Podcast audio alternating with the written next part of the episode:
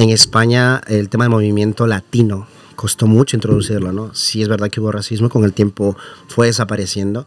Dos temas del álbum de Quevedo, que es el Sí. tema de Dame y que está pegando muy duro como Mar Montes. O sea que Y- estás, estás a dos personas de conocer a Quevedo prácticamente.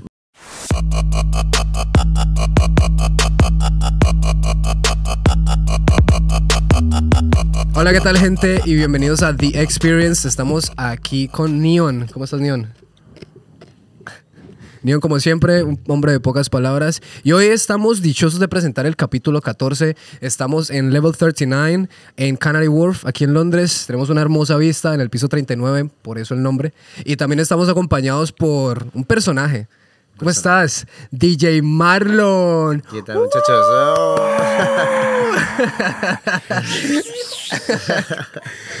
¿Qué más? Ya, ¿Cómo eh, estás? mm, pues la verdad que muy bien, mm, la verdad muy contento de estar aquí con vosotros chicos por la, por la invitación que de venir aquí a The Experience en este maravilloso sitio. La verdad que las vistas son fenomenales, no sé si la gente lo aprecia, pero se ve increíble. Sí, sí, ¿te gustó la vista? arriba. Sí, está súper bonito, súper bien, súper bien. Yo te conté que el edificio se mueve, ¿no? Uno alcanza a notar cuando el, edifi- el edificio... Yo creo que el ascensor lo dice por sí solo. Bueno, Marica, ascensor es culo rápido. sí, no, todo rápido, no te ponen ni las Eh, plantas. Tapona los oídos y todo. Un poquito, sí, sí, sí. Sí. No, pero, pero está bien, esto está bien. Ok. ¿Por qué? ¿Por qué? Bueno, espérate, hablando de por qué. Es el segundo DJ que tenemos. Al principio decíamos que tenemos que salirnos de la gente relacionada con la música. Vamos a explorar otras personas. Otras personas. Y ese es el segundo DJ. Desde el capítulo Por lo menos, 14 menos 1. por lo Ahora menos estás... no es un artista. ¿No es un artista? Bueno, sí, es un a- artista, pero no es un pero no es artista. un cantante. ¿O tú cantas? No, yo no soy cantante, no. No tengo la voz para cantar. No, solo DJ. ¿Alguna vez has intentado meterte para cantar? O... No, pero dentro de la música hay muchas ramas, ¿sabes? Eh, no solamente can- como cantante, dentro de los cantantes tienes los compositores, luego tienes gente que trabaja dentro de los beats, gente que trabaja dentro de la producción, pues también ando metido mucho en eso también. Ok. Ah, ¿Haces producción también? Claro, también. ¿No jodas? Sí, sí, sí. sí, ¿Qué sí. usas para producir? Pues ahora mismo estoy usando FL para los beats. Vale. Eh, de hecho, también me patrocinó Cerato Studio eh, con equipamientos y licencia de cositas también. no jodas. sí, sí, sí, una cosa loca que fue en el 2020 y desde Australia. Que fue algo muy, muy, muy chulo, la verdad. Me, me contactaron por email y, y me mandaron equipamientos como por un valor de 4.000 libras, 3.500 Ah, no equipos. Sí, sí, sí. Para hacer los beats tengo ahí unos drums analógicos Ok. y, y nuevos speakers, me dieron micrófonos también. Sí, Jue sí, sí. puta, Yo todo tengo el- mi todo el studio en casa, equipamiento. Sí, sí, sí, sí, sí. Sí. La verdad que sí. ¿Y cuánto tiempo llevas haciendo música? O, perdón, bueno, en, antes de tocar, pues, tu, tu carrera como tal, ¿cuánto tiempo llevas haciendo producción? Producción, eh, la verdad que empecé mucho después de DJ, porque yo empecé como DJ, introduciéndome a la música. Sí. Y luego tuve pues dentro Ah, de... por eso te dicen DJ Marlon. Pero bueno, ajá. que en cuenta. Claro, no, empecé como DJ, en verdad, y luego ya se fue introduciendo la cosa en la música. Sí. Con un productor muy famoso ahora que está dentro del top 5 de productores de España, que es Gio. Con él nos introducimos y, y empezamos el proyecto de K-Sound, K-Music al principio y ahora mismo pues estamos trabajando en eso también con él, muchacho. Sí. Ahora mismo le está muy para arriba. Sí, sí. Sí, ¿Qué, acabo- tipo de, ¿Qué tipo de música estás haciendo? ¿Qué tipo de música estás El- produciendo? eh, lo que produce normalmente es música urbana, Sí. música de todo, también hacen bachata con dama, eh, suelen trabajar los beats también con el Sheke, Ok. guitarrista también. Ok. Eh, acabo de sacar ahora mismo el coleguita también dos temas del álbum de Quevedo, que es el Sí. tema de Dame y que está pegando muy duro como Mar Montes. O sea, que Y- estás, estás a dos personas de conocer a Quevedo prácticamente. Bro, si es pues que la ya verdad, no se hablan la por verdad, la verdad, sí he podido ir para allá, pero porque me he invitado, yo con Gio somos como hermanos, nos conocemos muchos años, ¿no? Sí. Eh, lo que pasa es que como ahora estoy residiendo aquí en Londres, cuestiones laborales y tal, pues por el tiempo no, pero normalmente cuando yo estaba en Madrid siempre el tema de los, la grabación de, de los temas, o estar en el estudio con los muchachos, Claro. la composición del tema, la estructuración, todo eso, pues yo siempre he estado muy metido en eso, sobre todo también en los beats, en cuestiones auditivas, también cambiar los drums. Sí, sea, pero tu ¿no? vida siempre ha sido en base a la música, por eso Eh, te gustó ser DJ. So, yo empecé con el fútbol, pero luego ya... Pero me, me, me, me torcí el tobillo. pero, y- pero ya, no, no. sí, yo- sí, la típica, me Sí, jodí sí, la, sí. me jodí la la- rodilla. Ay, no, no fui profesional no, por fui eso. no, yo, yo firmé un contrato profesional de fútbol, de la Federación Española de Fútbol, de hecho lo tengo guardado también como recuerdo. Cuando empecé, cuando tenía 14 años, ya estaba jugando en las ligas buenas. Ok. Mm, y claro, ese fue el primer, como decir, contrato profesional que uno tiene dentro, ¿no? No son la primera división, pero estás dentro de la cantera, dentro de las, de las ligas inferiores, donde ya pues tienes la oportunidad de ir creciendo, ¿no? Si es que Claro. bien. Em, pero sí, bro, fue también la lesión y me apartó como casi tres años. ¿Dónde, dónde te lesionaste? Eh, se me desprendió el ligamento de la rodilla al tobillo y tuve dos microroturas en el, en, la- en el pie también. Entonces pasé como ocho meses escayolado con inyecciones y cosas y de todo. Fuck. Sí, fue muy jodido. Para las inyecciones para la circulación de la sangre, para que sea más líquida y no haya problemas. Ah, para que no se te coajul, para que no te hagan la coágulos. coagulación de sangre. Ay, Durante- ¿Eso que fue por una caída o algo? Mm, no, en verdad fue cuando yo bloqueé un balón. Entonces el balón ya desplazó mi, mi pie como para la pisada. Entonces pisé como con todo lateral. Entonces se fue el ligamento y se... Fue una cosa muy loca. Pero eso es como muy normal, ¿no? Creo que dentro del fútbol, creo que mucha gente tiene ese riesgo de. Obviamente no. No ser- creo que por eso uno siempre escucha la historia de no, es que me jodí la rodilla y por eso no, no pude ser profesional. Mm. Porque siento que son un tipo de injuries que pasan como tan de seguido o tan Sí, fáciles. normalmente suelen ser, pero yo creo, que, yo creo que eso fue una, una lesión muy grande que, que me, ¿cómo te explico? Eh, tardó en recuperarme y cuando Sí. se supone que ya estaba bien todavía sentía el dolor en la pierna y no podía todavía. Ok, ok. Entonces eso se prolongó. Obviamente cuando tienes un contrato profesional necesitas la continuidad. Sí. Entonces tú tienes un contrato de dos años, un año, dependiendo, ¿no? Entonces en ese contrato yo tenía dos años, entonces la, al final de la primera temporada pues como que me hice la lesión, y no pude empezar la segunda, entonces ya no me renovaron, ¿entiendes? Ah, la entonces fue como que como que ya me desanimé también de eso, ¿no? Sí, sí, sí. Y pues claro, en todo ese tiempo pues me fui introduciendo en la música y me empezó a gustar más la música y por eso fue lo de intentarlo de ser DJ, ¿no? Intentar al principio fue así Sí. y luego ya pues se dio. Y, y- y- ¿Por qué, por qué decís que intentar? ¿Cuánto Intentar tiempo lo llevaste haciendo? Porque siempre he escuchado, siempre está la... Salud. Corten. siempre, no es COVID, siempre he escuchado la... la- siempre hay una línea, ¿no? Está, está la parte antes de que la gente se toma las cosas en serio, cuando lo intentan, y luego está la parte donde lo toman profesional. ¿A Claro. qué punto, o, sea, qué edad tenías cuando dijiste eso, yo quiero ser DJ? Pues mira, yo con, con lo de los 14 años, eh, después de la lesión, a los 15 años empecé con lo de la música, ¿no? Eh, se, se cogió la oportunidad de empezar a tocar en un club pequeñito por el, por el barrio, ¿no? Y sonar en como lo que aquí... ¿Eso en España o en- En España, claro, porque yo empecé en Madrid. Oh, en pero tú, eres- ¿vos de dónde sos? ¿Vos sos...? Yo de Ecuador, ya nací en Ecuador. ¿Naciste en Ecuador? ¿En qué parte de Claro, Ecuador naciste? En la capital, en Quito. Ah, y luego España... Y claro, luego con tres años, cuatro añitos, me, me fui a vivir a España, sí. ¿Y cuánto tiempo llevas aquí en Londres? Pues en Londres llevo dos años, ocho meses. Ok, más ok. o menos. Ah, ok. Y lo DJ empezó en España. En España, sí. Ah. Yo, claro, yo vivía en España, en Madrid. Entonces yo empecé allí. Empecé ahí un pequeño club con un amigo y, y empezamos a hacer eso, música, con la práctica y demás. Y fuimos saliendo poco a poco más adelante. Ok. Y cuando tú empezaste ahí con, con DJ y todo esto, eh, ¿cómo, ¿cómo introduciste lo de que, oye, que voy a pasar del fútbol a ser DJ a tu familia? ¿Cómo se lo tomó todo eso? Eh, es, es un punto muy interesante, ¿no? Porque eh, lo del fútbol iba siempre ligado con los estudios, porque te piden también que los estudios vayan bien, tus notas estén bien y todas esas cosas en España para mantenerte también en los entrenamientos. Pero claro, como ya dejé de hacer fútbol, yo seguí estudiando, pero me interesó mucho la música. Entonces, para trabajar en la música, eh, necesitas, pues, como DJ, necesitas trabajar en el mundo nocturno también. Eh, entonces, fue un poco complicado, ¿no? Eh, introducirme ya con 15 años en el mundo de la noche, porque no aparentaba tener los 15 años, entonces... Tenías 15 años cuando empezaste con DJ. Y sí, tenías sí. una y tenías un contrato ya profesional Como de DJ, fútbol. No, digo, de lo de fútbol que de ya fútbol tenías. fue con 14, claro. Y ya tenías un contrato a los 14. Claro, claro. Marica. De la Federación Española de a los Fútbol. 14 no tenía No, pero, no, no, pero es que, como te digo, yo, yo a mí me gustaba mucho el deporte. Yo desde, desde que empecé en España a los seis años, yo hacía natación profesional. Sí. Entrenaba natación, entrenaba fútbol, hacía mucho deporte. Ok. Entonces me mantenía siempre con el físico, me mantenía siempre con eso, ¿sabes? Eh, entonces, pues lo mío ha sido siempre el deporte en ese sentido, ¿no? Después de la lesión, como ya no podía hacer ni natación y ya no, ya no hacía lo del fútbol, pues ya empecé a dejar de hacer todo ese tipo de deportes y ya solo fue centrarme en lo de, lo de DJ. Claro, pero fue A desde tus la parte 15 de- años empezaste a ser DJ. Exacto. O sea que desde tus 15 años empezaste ya tu carrera de DJ hasta el tiempo que llevas ahora. Pero Sí. sin poner edad más o menos, o sea, ¿cuánto estamos hablando de, ¿cuántos años estamos hablando de carrera? Dijiste 10, ¿no? Pues eh, pueden ser ahora mismo, o sea, como profesional, profesional de 8 o 9 años, puede ser. Sí, más o menos. ¿Y qué, qué, qué tan- qué tanto pasó desde los 15 años que decidiste ser DJ hasta el momento en que... Pues pasaría la verdad, para llegar a ser uno de los mejores que lo que, que, que- que fue Madrid y tocar en las mejores salas, de salas latinas y, y demás. Sí. eh, que todavía todo, en esos tiempos todavía el reggaetón no estaba tan introducido en España. Ok. Te- tengo que mencionar que el reggaetón antes no era muy bien visto en España, pero con el tiempo se fue introduciendo dentro de la cultura Sí. española y ahora mismo es algo que es fundamental en cualquier evento, verdad. festival, es reggaetón, donde tú quieras que vayas. Pero claro, entonces yo empecé como DJ y para empezar a sonar bien en, en mejores clubs, en los más buenos, y empezar a tocar como de los mejores, creo que pasaría como año y medio o una cosita así Sí.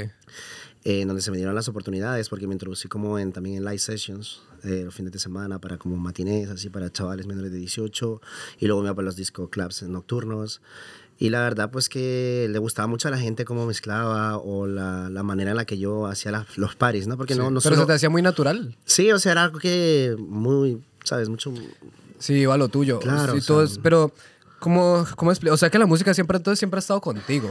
Básicamente sí, sí, siempre. Sí, sí, vamos en ese orden de O ideas. sea, claro, sí, pero no, nunca lo, lo tomaba como algo de, oye, quiero hacer música.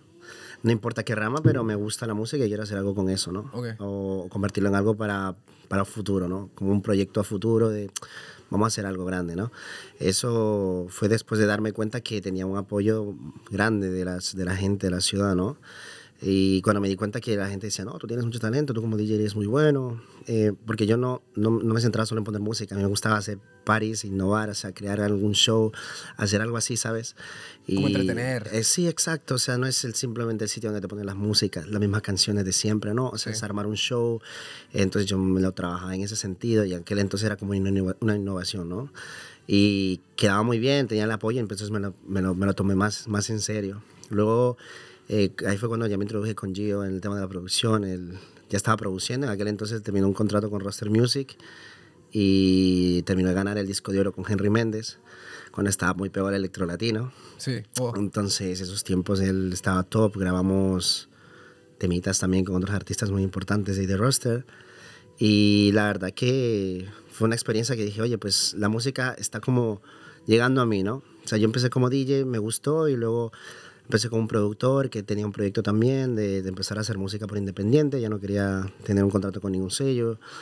Y empezó así, ¿no? Me empezó a gustar el tema de producción, llegar al estudio, venir los cantantes, eh, crear chimba, temas. es que es Incluso chimba. es un vibe diferente. Sí, es que es una vibra diferente. Y, y, te lo- y tienes que saber apreciar eso. Y luego nosotros lo que hacíamos mucho en el estudio, cuando el mixing, el mastering, también como no teníamos un estudio profesional en aquel entonces, era como en el home studio de casa, ¿no? ¿Sabes? Al lado de la cama o al lado del sofá, y algo así muy, muy normalito, ¿no? Pero entonces ya rentábamos como un espacio para hacerlo más profesional. Y ahí es donde se grababan pues los temas más profesionales, donde empezaba a trabajar ya los proyectos. Pero Ahí fue- empezaste a notar un- una diferencia de Exacto, calidad, ahí- ahí. de espacio, me imagino. Exacto. Y eso, y eso es lo llenador de... A ver, además de... Yo siempre he dicho que la gente que hace de DJ siempre terminan siendo de productores o, o- o en viceversa, porque siempre tú ves Mm. a alguien que ha hecho producción y de alguna u otra manera sigue metiéndose por el lado de Sí. DJ. O una persona que fue DJ y termina metiéndose por el lado de la producción. Sí, pero- Entonces, de alguna u otra manera están como, como entrelazados. O, o tú qué... Sí, eh, en verdad, cuando eres DJ, eh, después, em- de- antes las canciones se mezclaban como muy naturales, ¿no? Las canciones originales, y empezaban a salir los edits, los mashups, los, ¿sabes? Todo ese tipo de cosas. Entonces ya cada DJ empezaba a producirse sus propios, sus propias canciones para mezclarlas, ¿no? Sí. Con, con pistas, con bases, o crear cositas así, entonces ya se introducían los, los muchachos a hacer más producción musical, Ok. en el sentido como para crearte los edits de mezcla. Pero ciertas personas también se, se, se interesaron mucho por el tema de producir ya beats, por el tema de empezar a grabar artistas. Entonces eso llama mucho porque quieras que no está dentro de la música, ¿no? Sí, sí, sí. Es, es como lo del DJ es como que comercializa el producto que se crea Ya. en un estudio, ¿no? Ok, ¿repites eso? ¿Cómo es que es? O sea, el- los DJs como que comercializan la música que en un estudio se crea. O sea, Ok. en el estudio Ah, creamos la, música, creamos la... Y los DJs se encargan pues de promover eso, ¿no? Sí, de sí, sí. promocionarlo en clubs eh, y cosas así, ¿no? Entonces... Yo quiero cortarte un segundito, perdona.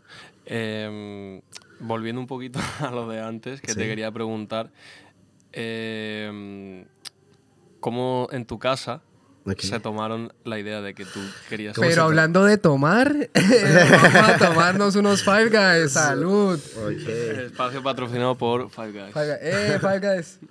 Está, está ¿cómo es que? Está envenenado. Lo gracioso es que aquí hay Five Guys. ah, pues, ah, pues sí. Uno, dos. No, sí hay Five Guys, sí hay Five y la gente contando tres, ¿eh? Pero sí, aquí no, sí, nomás hay tres. Ahí están los otros dos. Miran ahí. Ahí están los otros dos. ¿Se pueden ver? No creo que se El alcancen a ver. reflejo, no sí, sé. no sé. Bueno, ahí sí se ven, ahí están. Saluden. Eh, una bebida promocionada por Five Guys y están envenenadas para obviamente darnos el toque ¿Cómo especial. que envenenado ellos? A mí me están envenenando sin mi consentimiento. Sin mi alcohol. sí, pues eso, muchachos. Patrocinio de Five Guys. Y pues eso. Y se hablando viene, de tomando. se viene historia de Marlon cuando llegó a su casa, de una casa de buenos padres, buena familia, y le dijo, no voy a ser futbolista, voy a ser DJ. Adelante, Marlon. Bueno, pues es una, una, una cuestión muy interesante, ¿no? Eh, eh, me empecé a introducir como lo de DJ y en principio a mi madre no le gustó mucho la idea, ¿no? Porque ella es muy tradicional en el sentido, necesitas estudiar, necesitas terminar una carrera, necesitas sacarte un título y, y ir para allá. Y yo para estudiar como estudiante, o sea, de verdad era muy bueno y siempre he estudiado mucho y, y las notas y todo eso me ha ido muy bien. Eh, no he sido vago en ese sentido, en verdad. Pero con la música me, me trajo, ¿no? Me trajo mucho y lo vi como que de verdad yo sentí que eso ya era para mí, ¿entiendes? Como yo no puedo estudiar música ahora mismo en el colegio. En el colegio me están enseñando lo más básico, pero siento que necesito hacer lo que yo realmente quiero, ¿no? Ya. Y em- entonces eh, decidí centrarme mucho en eso de la música, ¿no? No se lo tomo muy bien porque con el tiempo ya me centré tanto en la música, en aprender más el tema de producción, eh, el tema del estudio, aprender cómo componer mejor, eh, todo ese tipo de cosas. Eh, pues ya cuando terminé de hacer lo que es el bachillerato, como lo dicen en España, eh, pues ya no quería hacer la universidad, me quedé ahí, ¿sabes? Y, y pues bueno, la cuestión fue que a mi madre no le gustó mucho, pensaba que necesitaba apoyo emocional, un apoyo Ah, así mierda. profesional. Porque Por lo decía- del fútbol. Por lo de, no, por lo de introducirme como DJ y empezar a hacer música. Pero ¿por qué te querían dar un apoyo emocional? Porque, porque pensaba que necesitaba ayuda psicológica porque no, no quería seguir estudiando y quería centrarme a hacer música.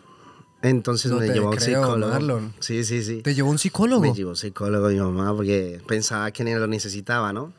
¿Y qué te dijo el psicólogo? O sea, Nada, simplemente yo, yo, yo, pues en el psicólogo yo hablé las cositas normales, de que me interesó hacer música porque empecé a ser uno de los mejores DJs, eh, estaba tocando en los mejores clubs, abriendo los mejores conciertos latinos en España, eh, de, todas las, de todos los géneros, tanto como ritmos tropicales, como salsa, como bachata, Sí, sí. como artistas urbanos de, de reggaetón, como Nicky Jam también, y, y cosas así, ¿no? Entonces yo, yo me veía con potencial, de verdad que yo lo quiero hacer, ¿no? Sí.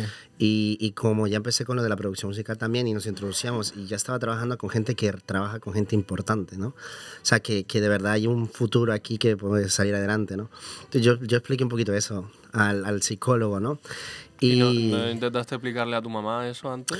claro, pero Antes del como, psicólogo. como, como te digo, era como que no, no veía eso para mí, ¿entiendes? Entonces ella quería que yo pues termine una Estudiara carrera, y- solo estudiar y, y nada más. Pero demasiado progresista tu mamá para decir, bueno, mi hijo está pasando por una etapa, eh, o sea, pasó de, de, por X o Y motivo de fútbol a, a, um, a lo de DJ, obviamente no por tu caso de, de tu injury, que es algo como fuera de control, pero aún así muy progresista de tratar de llevarte a donde un profesional a que puedan como explicar, o tú no lo viste de esa manera. Eh, o sea, yo, yo sí lo vi porque yo creo que un psicólogo no es solamente para uno, a lo mejor es como son dos partes. Entonces, a lo mejor ellos me ayudaban a mí a hacerle entender a mi mamá lo que yo quería. ya. Entonces fue como que vamos, no hay ningún problema, yo te explico por qué quiero hacer música, te explico las razones y, y por temas de estudio yo no era un chico malo también de salir, ¿no? O sea, mi madre confiaba mucho en mí, por eso cuando lo de DJ me introducí en las noches pues no tenía problemas, porque yo siempre en plan era un chico de casa, de estudiante, o sea, no me portaba mal ni nada de eso, o sea, yo era muy de eso.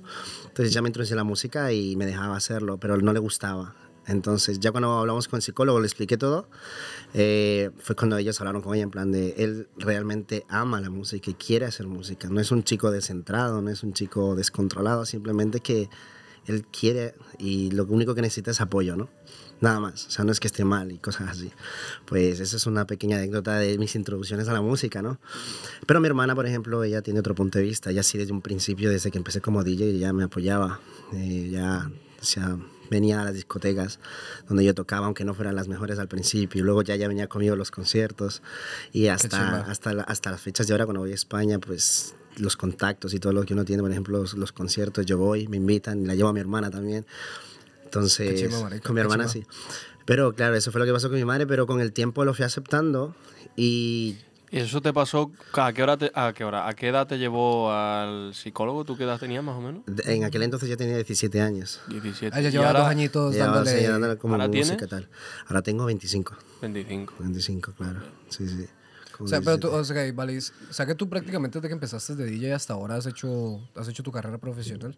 O sea, tú te metiste y te metiste de lleno. Sí, la verdad, pero no lo buscaba, o sea, yo lo empecé como a practicar como un hobby. Y se convirtió en algo que, como te digo, vi que tenía potencial y salieron las cosas, empezaron a darse las cosas, la gente apoyaba lo que yo hacía, se me hacía ah, algo muy natural, Sí. ¿sabes? Era como un talento muy natural.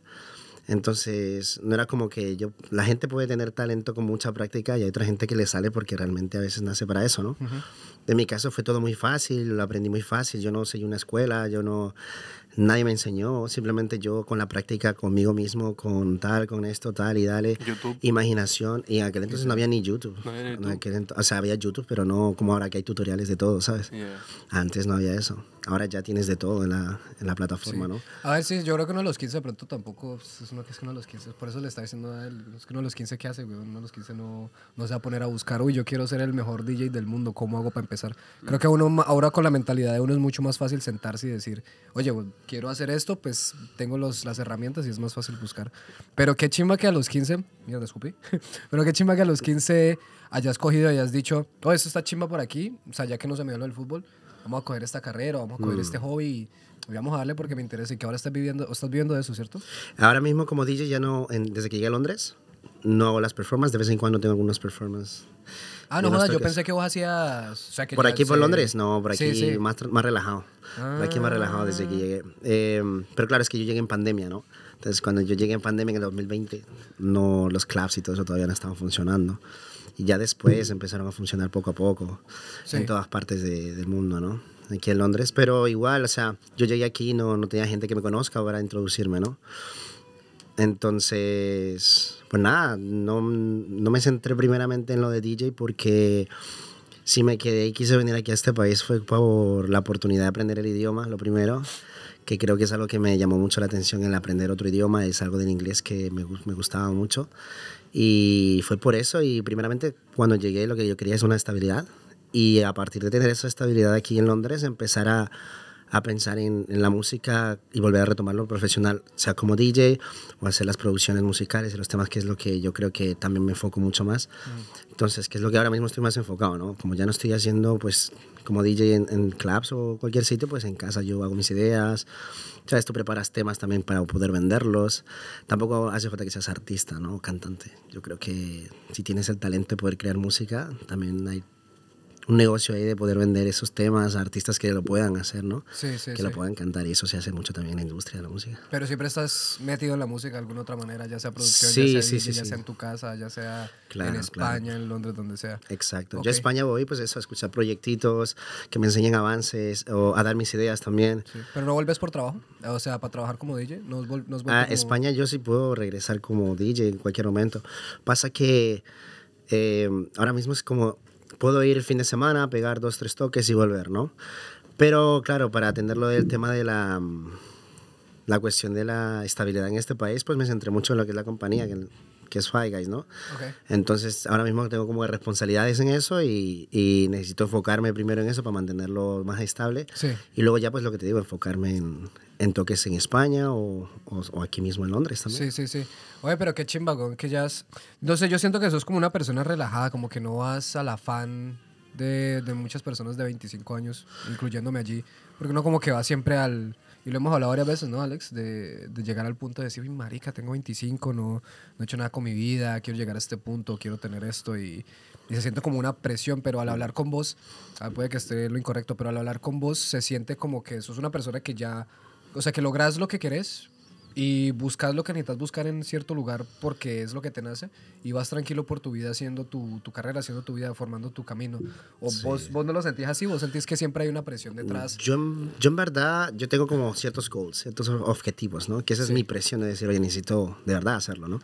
Pero, pero sí soy muy centrado en ese aspecto, ¿no? Soy muy centrado desde muy niño Eh, en esos sentidos mu- mu- no, no soy muy descontrolado, pero sí me centro mucho en eso, ¿no? En pensar como una estrategia de qué es lo que quiero hacer y qué es lo que necesito ir haciendo poco a poco. Si ahora necesito estabilidad, me centro en la estabilidad, pero no me olvido de que tengo otros proyectos que terminar o que hacer. Claro. Es- son como esos, eso, esa organización que, que intento tener en mi vida, ¿no? Y pues por eso siempre trato de buscar ese camino. ¿Y no, no has intentado como aplicar tu, tus skills de DJ aquí en, como para tratar de profesionalmente establecerte aquí? Pues la verdad como DJ sí.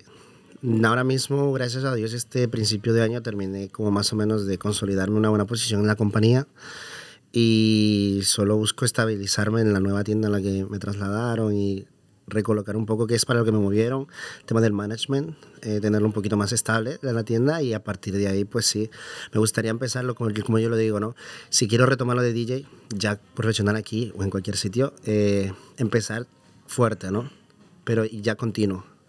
¿Sabes? No quiero empezar a, a volver a introducirme, pues por ejemplo, a hacerme como marketings de uno o dos días, empezar a hacer cosas profesionales en social media y parar luego después de dos semanas, estar ac- desactivado como un mes, dos meses. Y, ¿Sabes? Necesito planificarlo y empezar fuerte. Empezar a tirar contactos, empezar a moverme.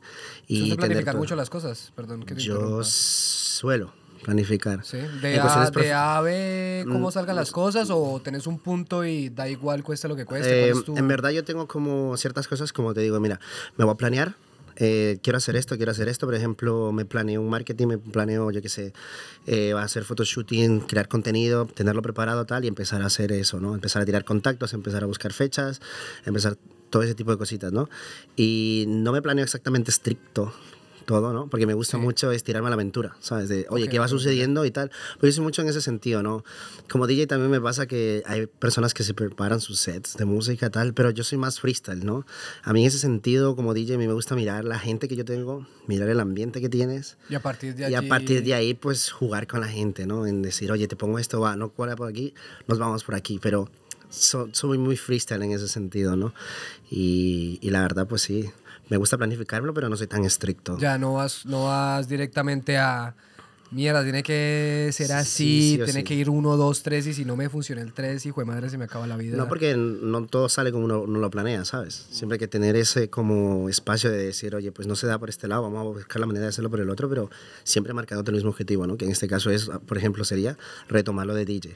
Sí. Y luego el tema de skills y mezcla y tal, pues muy bien, porque yo en casa tranquilamente ya tengo mi home studio, tengo todo, tengo mi mixer, tengo todo, pues yo en mi casa cuando tengo tiempo y tal, pues me pongo yo a hacer mis mezclas y muchas veces yo hago mis, mis mezclas pues para mí, ¿sabes? Que luego, Sí. luego me las pongo en el trabajo o de camino al trabajo pues las escucho, ¿sabes? Y pues yo me voy escuchando. Eso es lo que voy haciendo en casa, y por eso no pierdo la, la técnica tampoco. Ya. Nosotros tuvimos en el episodio anterior otro DJ, DJ Caliche, sí. que nos comentaba que él, eh, pues en otros países que, él, que él, él ha estado, como en Latinoamérica y todo esto, eh, eh, la fiesta, la rumba o la... ¿Cómo se llame? La fiesta se, se vivía diferente el feeling en diferentes países que aquí, por ejemplo, en Estados Unidos Exacto. o en Colombia o lo que sea. Tú has hecho, bueno, has hecho fiestas en España también, en Madrid y todo esto. Has hecho fiestas aquí. ¿Has hecho fiestas en Ecuador también? En Ecuador fiestas no. No, yo Pero, por ejemplo, entre Londres y España, ¿tú también notas como una diferencia entre cómo Em, es la fiesta? Sí, realmente el tema de las fiestas son muy diferentes. Por ejemplo, yo teniendo tanta experiencia en España y sabiendo mucho de España, llegar aquí, eh, en sí las fiestas de aquí son muy diferentes. Eh, los DJs tienen su estilo. Eh, muy propio de aquí también. Y por ejemplo aquí suena mucho drill pero en España no tanto en, en los disco clubs y todo eso. Ahí son más urbanos. Y en cambio en esas discotecas pues por ejemplo tiran más crossover música más latina en sitios latinos. En sitios más españoles son más de ritmos comerciales. Ya. Eh, pero sí es verdad que en cada país el vibe de la gente, el estilo de mezcla, el estilo de música y cómo crear los parties es totalmente diferente. Es muy diferente. Por eso yo digo que, que es importante ser versátil, Mm. y saber leer la pista, saber leer la gente, saber ver qué es lo que necesitas hacer como DJ en ese momento para activar ese party. Por eso yo te digo, yo no soy mucho prepararme porque no puedo llevar un mismo set aquí a Londres, que Claro. te vas a Southridge y ahí no son mucho de reggaetón, si les gusta, pero son más de otro estilo. Que como si te vas a un evento de Afrobeat, pues no les vas a colocar un reggaetón porque ya vas preparado con un set de reggaetón, ¿no? Tienes que ser un poco más freestyle en ese sentido, más ¿Tú versátil. pinchas de todo tipo de música? Pues la verdad para mí la música es un idioma internacional. o sea, es un idioma que no se habla pero todo el mundo lo entiende. Y Todo el mundo lo siente. baila. Claro. y luego también es verdad que eh, la música a todo el mundo le gusta. Pero lo que yo siempre digo, no todo el mundo siente la música. Hay gente muy exclusiva que realmente siente la música, sabe lo que es la música. Pero a todo el mundo le va a gustar la música. Y como DJ, eh, los géneros para mí, la verdad, yo le hago a todo, literal. O sea, saber mezclar ritmos latinos, que yo creo que es mucho más complicado. Porque el tema del techno, el tema de hardstyle, el tema, yo qué sé. House, por ejemplo. Por ejemplo, house también es un mismo ritmo y tienes que ir jugando más con efectos, cositas más, más fáciles en el sentido de mezclas, ¿no? Más con tiempos. Y el cambio, lo, lo- el tema de los ritmos latinos es más complicado. Porque tú sabes que canta mucho, tienen ritmos más acelerados, ritmo, ritmos otro tipo de instrumentales. Sí. Eh, pues la verdad sí, pero yo soy... Un reggaetón más rápido, uno más lento, Hombre, pero una en regga- bachata o una salsa, tal. Tienes que ir cuadrando Claro, todo la- eso, ¿no? las salsas de por sí son mucho más complicadas de mezclar. Para mí fue lo más complicado que aprendí a mezclar. Pero, pero en verdad sí domino todas las... O sea, mezclar en general como DJ se domina en todo. Y cualquier tipo de ritmo yo, yo lo hago. O sea, no, no importa qué tipo de ritmo. Y de hecho tengo mi librería de tantos años. Que es otra anécdota también que perdí mi laptop cuando me fui a España hace como un año. ¿Perdiste de- tu laptop? Sí, me dejé la mochila con todo, con el hard drive y con todo ahí en el tren que iba de London Bridge a Gatwick. No. Y me acordé cuando ya estaba embarcando el avión y digo, mierda.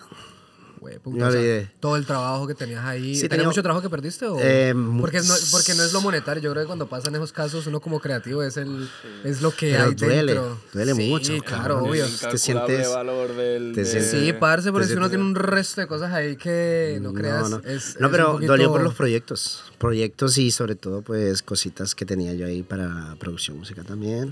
Mm. Pero tenía un backup que no estaba actualizado, ese fue el problema, que era como que lo tenía hace como dos años. Entonces, pero por lo menos no lo perdí por completo, Por ¿no? completo, sí, sí, sí. Pero sí es verdad que molestó bastante, y entonces tuve que comprar otro laptop y cuando llegué a España y, Y volver otra vez, sí. Y ya fue como que, ah, qué, qué pereza poder instalar todo, ¿sabes? Claro. No, pero sí, sí fue una cosa muy complicada. Qué mierdas. Y nunca pudiste recuperar ni chimba, nada, no dices, Mm. No, a ver, yo le intenté llamar, tú sabes, explique- decir, oye, me lo dejé, si lo encontraron, Sí. poner por la website de los detalles de lo que había. Es que muy difícil, difícil. Complicado, imagínate, tú llegas en un tren, te encuentras una mochila sola, la abres, tienes un laptop gamer, que la verdad que es muy bueno el laptop. Te encuentras un hardware, te llevas unos auriculares también buenos porque los estaba No, ya, ya para qué. Tenías todo ahí. Ya, con- ya me lo pintó con los audífonos, yo también me roje el laptop y no me lo digo ni chimba. Claro, entonces es como que te encuentras ahí, no, es la verdad que está... Sí, cagada, güey. Qué, mi- qué mierda, ¿no? Porque yo pensaba, yo pensaría que aquí en Londres son como más honrados, porque yo, por ejemplo, perdí la cartera en el bus y dije, ya perdió todo, ¿sabes? Obviamente cuan- eh, me- recibí una carta de que había encontrado mi cartera, que estaba en tal estación, no sé qué, no sé cuánto. Obviamente no había ningún cash. Porque... Ah, por eso te la devolvieron. te lo devolvieron. No, no, no. Obviamente no había un cash cuando la recuperé, porque había cash Ah. cuando, cuando se me perdió. Y, pero estaba todo, las tarjetas y Sí. todo estaba ahí bien, que funciona con contas, que lo mismo hubieran pagado cosas y de todo. Pero Claro. no. Bueno, pero eso se registra luego, creo, ¿no? Sí, mucha gente sabe que las tarjetas de hoy en día las pueden bloquear y frisear, entonces pues da A mí me devolvieron las cosas. Sí, eso es lo importante, pero que te- ¿cuánto te robaron? Creo que había como 15, 20 pounds, tampoco era mucho. ¿eh? No, es la comida, es la comida de los días. Sí, 20 una, pounds. una comprita, tío, ahí del Tesco Ahí rápido. El pam. 3.5, el 3.5 a, dos pound- a 20 pounds y sí. Eran una semana de mil deal. Una semana de De mil deal. Joder, te, te, te jodiste el lunch ahí de, de la semana. el lunch, hermano. Me tocó, pues eso, comer pan con agua. Habla- y hablando de agua, vamos a darnos otro shotcito de las bebidas envenenadas. Salud, salud, salud. Ese era el número 7. Salud, salud al equipo de producción. Atrás. Eh, ¿Hay más Malibu por casualidad? ¿Me pueden regalar un poquitico más de. Digo, de, digo, de milkshake? Además, mira, Nos van a hacer el top up. el top up. Aquí nos hacen el top up. Algún día va a mostrar la cara a este muchacho. Pues eso, aquí nos andamos haciendo unos top ups chiquiticos de Malibu, que es con lo que nos están envenenando las bebidas. Para que. Milkshake y Malibu. Dios mío. Dios mío. Vas a ver el, vas a ver el baño más tarde. Eso tiene... Los tres de la mano agarrados. es que uno empieza a sudar frío. güey. ¿No, ¿Nunca te ha pasado ganas de... de- un poquito fuera de topic, pero como que unas ganas de ir al baño güey, brutales. que No, uno sí, yo creo que todo el mundo le frío. habrá pasado algo como No, como cuando ya, y no tienes dónde ir y dices, ah, necesito el baño. Y, sí pero es pasa, más pues. jodido las ganas de miar. Yo siempre lo he dicho que son más jodidas las ganas de miar. Porque es que cuando uno tiene ganas de miar, obviamente para un hombre es fácil sacar el pito y tal. Pero no has pillado que cuando uno tiene ganas de orinar y uno llega a la casa, es como que uno ya como que ahorita no se Ah, lo como aguanta. que se aguanta. La cagada es más fácil de aguantárselo, diría yo. No sé, a mí me parece que... Hombre, yo creo que mear puedes mear en cualquier sitio, pero cagar no. ¿no? Nunca te ha dado con una, una maricada así... O sea, a Es que el tocando. problema, el problema es que cuando, cuando tienes que mear, tienes que mear ya. Mm. Bueno, es que cuando tienes que cagar también, hermano. Claro, pero es que yo creo que uno Porque puede tú- aguantar tú más la una... caca, tú la caca la puedes aguantar durante más tiempo porque es como que, como que la puedes, puedes apretar ahí el, el- las nalgas, hermano, y decir, aquí no va a pasar nada. Sale, sale, Pero sale el la pipí- mierda así... en- en- sale así toda... Como un Play-Doh. Ah, sí. Sí. Pero el pipí no puedes apretarlo, o sea, no puedes hacer, a no ser que te hagas con, el- con el prepucio así, como un globo, ¿sabes? Un nudo. Y se te infla. Ma- oye, hemos pasado de psicología con la mamá Ah. a, que salga la caca como el al, pleito. al prepucio y toda la cosa. Pero hablando de cagadas, ¿nunca te ha pasado una cagada? Hablando de cagadas. ¿Nunca te ha pasado alguna cagada haciendo eh, en algún en alguna presentación o en algún set? Em, cagadas, pues. no necesariamente ganas de cagar y miar, pero alguna embarrada o alguna... Pues como DJ, yo me acuerdo de un concierto que teníamos y, y por casualidad se fue la luz. Pero no se fue la luz de la discoteca, se fue como la luz de la cabina. Entonces se apagó toda la música, se apagó todo. Ah, la madre. Y, y fue como una cagada muy grande porque mm, cuando tú estás tocando música en frente todo el mundo, pues piensa que es uno, la culpa de uno. Oye, toca un cable, tiene un cable, algo pasó, tal, no sé qué. Y la verdad yo estaba ahí como mierda, ¿y ahora qué hacemos? Porque ni por más que quiera podía poner música, ¿sabes? Ya no había luz, no estaba todo apagado. O sea, la pista y todo estaba encendido, pero la cabina en concreto estaba apagada. Y tardaron como unos 10, 15 minutitos en arreglar eso. Uf, y ahí en esos 10, 15 Y minuticos uno en que hace esos como 10, 15 DJ. minutos quedaste como, ah, ¿y ahora qué hacemos? Se, No? muere, ¿Se muere la fiesta ahí en los 10 minutos o qué? Eh, Es complicado. ¿La gente se Porque, empieza a ir? um, no, porque es un concierto, ¿no? Entonces tú estás esperando a que venga un artista y haga un performance, ¿no? Sí. Pero, pero si te corta el vibe, ¿sabes? Porque a mí me gusta mucho empezar como a introducir la gente y luego meterlos todos en una misma línea, ir levantando un poco el ambiente. Sí. Y a mí me gusta así, ¿no? Ir levantando el ambiente y que toda la gente se... Porque claro, cuando estás en ese proceso de levantar el, el ambiente, el vibe, y de repente se va la música, estás 10, 15 minutos así como... Te apaga Sí. y te mata todo, ¿no? Luego, luego es más complicado retomarlo, se hace, claro que se hace, pero, pero claro, en ese momento te quedas un poco ahí bloqueado. Sí. Es Porque que para el- ella es más jodido, ¿no? Porque es que de pronto uno, como algún cantante, Dios mío, uno como cantante, de pronto puede llegar y, no sé, cantar a capela o decir a la gente, eh, la mano para arriba, o prendan las luces, ¿me entiendes? Pero como ella no, uno no puede hacer eso, uno no puede hacer el, el equivalente a eso. Eh, es sí. que es muy difícil también, yo creería. ¿no? No, pero- gente, si es en un concierto, la gente esperaría que salga ese el artista, así como dices tú. Exacto, claro. Si Pero- fuera una, un disco club y pasa eso, pues la gente pues, se molesta, a lo mejor esta se va, ¿no? Pero como es un performance, pues se tienen que esperar, sí o sí, porque están esperando al artista. Y en parte es bueno que haya pasado mientras uno toca la música que cuando el artista está haciendo el performance, ¿no? Eso es algo muy importante y, y en verdad, pues tardaron en solucionarlo porque era como un cable que se había, se había estropeado, el cable de electricidad que conectaba. Sí. Eran unos cables más gorditos, como en un escenario grande. Sí. Ah, de los que uno cuerda como así, como... Mm, sí, que son como... Y, y claro, y no, no tenían el cable de repuesto y lo mandaron a traer y por eso tardaron como 10, 15 minutos, ¿no? Pero, pero igual arreglaron eso y todo fue normal, ¿no? Pero es el momento, ¿no? Que todo el mundo te queda mirando como, eh... tal. Pánico Sí. total. Sí, ¿no? Y es como, no sienta bien, es una cagada, no es mi cagada, pero es una cagada Pero porque al final todo el cagada. mundo piensa que es de uno, ¿no? Entonces... Sí, nunca te dio un mix así raro. que eso, o sea, pues yo uno siempre nota, ¿no? Cuando los DJ como que no les los el tempo de las canciones como que no les da como que en una canción está sonando pum ta pum tam y en la otra está sonando tum tum su, tu. y Es- como que controlar eso siempre se nota un Hombre, poquito es que en verdad eso, eso lo tienes que cuadrar antes de hacer la mezcla, ¿no? Por eso tienes la preescucha, los auriculares.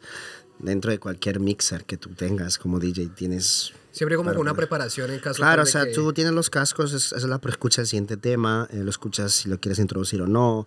Eh, después eh, simplemente cuadras. Yo lo que muchas veces hago es, es ¿eh? cuadrar el... pues eso, cuadrar el tempo con el pitch, con la audición, y luego lo vas cuadrando lo que es la ecualización de las canciones, también es muy importante ecualizarlo, Sí. para que suenen también parejitas, tal. Ah, no jodas, que tiene bastante. Hombre, en Es principio, eso- si eso- quieres sonar bien y quieres ser un DJ bien, tienes que realmente tener en cuenta mucho ese tipo de detalles, ¿no? Sí, es que eso es lo que, eso es lo que en algún punto le dije a, a Druki. Eh, cuando estábamos, ¿vos te acuerdas, no? Cuando estábamos en, en- con, con DJ Caliche en, en Power Studios, eh, DJ Caliche le estaba explicando a Druki cómo se manejaba la, la mesa de mezclas. Y de alguna u otra manera yo tenía como siempre visualizado de que era mover las canciones y un par de efectos, pero en la manera en cómo se lo mostró a él, para mí fue prácticamente un instrumento más, una persona que sabía tocar, como puedes, como puedes saber tocar una batería a lo básico, como que puede ser muy pro en eso. eh. Claro. Y lo vi como un instrumento, weón, no es cualquier, no es, es que no es- uno piensa que es una maricada, pero no es cualquier maricada, uno dale la vuelta al botón y, y ya, y pasé de Bad Bunny a, a, no sé, a, yo que sé, otro artista por ahí, a Raúl Alejandro y todo el mundo, Beethoven. Beethoven. y toda la gente como que, wow, súper chimba. Pero no, es, no sabe que tenés que también ecualizar las canciones, No, en verdad- en verdad- acomodar toda la... Sí, en verdad es una, son muchas cosas. La, la mezcla profesional lleva de tiempos antiguos, ¿no? Y antes se mezclaban con cassettes incluso. Y luego se introdujeron los vinilos también. No como mezclar con cassettes. Con vinilos entiendo, pero con cassettes. Bueno, el- cuando empezó la música como DJs no existía el CD como tal, no existía el mixer, no existía el laptop. Sí. Empezabas a, a- a mezclarlo con los cassettes, ¿sabes? Sí. Y, y- y luego se introdujeron los vinilos. Sí. que los vinilos es como que se mezcla los tiempos. Un mixer básico, una preescucha y saber pues cuadrar las canciones, el tempo. Eso es una mezcla como de cómo empezaron los DJs, ¿no? Sí. Sobre todo en New York, ahí por US United States. Sí. Cuando empezaron también la modalidad de Scratch y todo eso. Con el tiempo empezaron a salir los mixers, empezaron a salir los laptops, eh, los programas para ordenadores y... Y ahora pues si tienes un ordenador y una mesa que se conecte, pues es mucho más fácil. Ya. Mucho más fácil porque ya lo tienes Sí, sí, sí. Bueno, yo creo que la tecnología también ayuda mucho al proceso de eso. Oye, pero qué chimbagón. Oye, yo sí te- Es muy gracioso porque cuando yo te conocí, em, siempre te había conocido como la persona, o sea, como el DJ que llega y empieza a hablar así. Bueno, buenas tardes, bienvenidos. No sé qué. ¿Qué? ¿Por qué? ¿Por qué la voz? ¿Cómo nació eso? ¿Lo de la voz? Sí, es tu, Mm. Es tu marca personal. Si te podemos pedir el favor de que nos hagas una demostración. Que nos haga la intro, que nos haga la intro. The Experience. The Experience. Pues eso en verdad, mm, ¿cómo te explico? Eh, cuando yo empecé como DJ y empecé a introducirme en DJ, ya mezclaba bien, ¿no? Mezclaba bien, pero eh, yo no hablaba por micrófono. Que yo decía, no, mi voz suena muy mal, o yo no sé, no, no, no me gustaba. Y pues pensándolo como en lo profesional, era como necesitas más, ¿no? Necesitas crecer más, darle un escalón más. Y para eso necesitas también pues coger un micrófono, soltarte, empezar a hablar a la gente, animar a la gente mientras mezclas, ser un DJ más completo, ¿no? Que DJs que solo mezclan y no hablan, que era algo que pasaba mucho, mucho antes. Y luego con el tiempo ya se introdujo más lo del voiceover y todo eso, Ok, ¿no? ok, ok. Entonces, em, pues decidí meterle más al micrófono, entonces trataba de modular un poquito mi voz para que suene un poquito mejor. Entonces, al principio sonaba un poquito raro, pero a medida que calentaba la voz, luego sonaba súper bien, ¿no? Sí.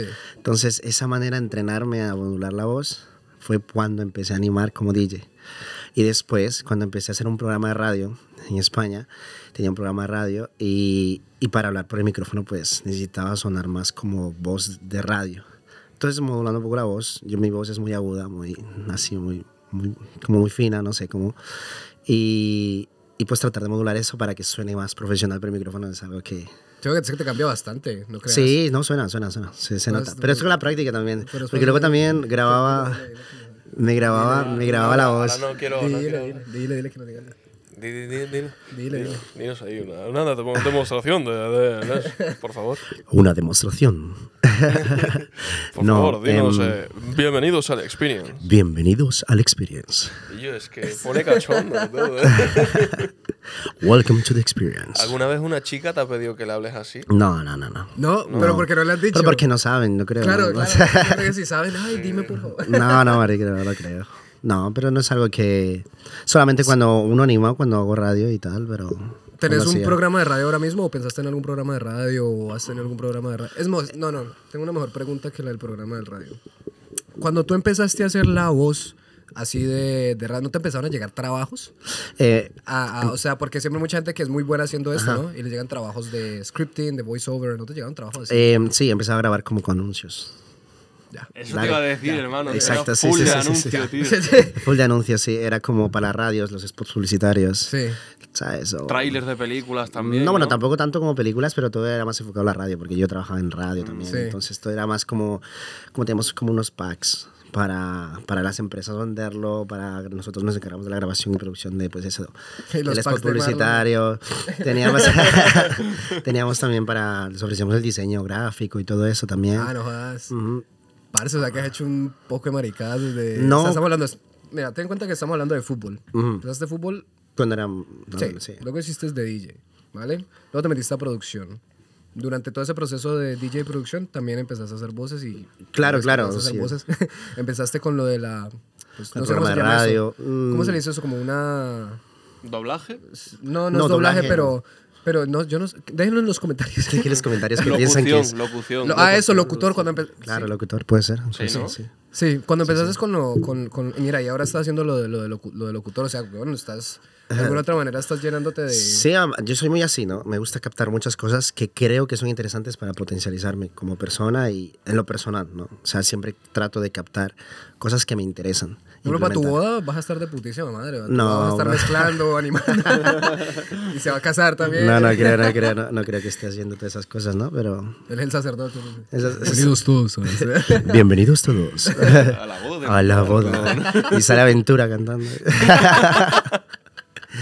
¿Qué imaginas? ¿Ese es tu sueño? Que se aparezca Aventura en tu boda. Eh, no estaría mal, ¿eh? No sueño, pero oye, no estaría mal. sorpresa, De sorpresa, pa.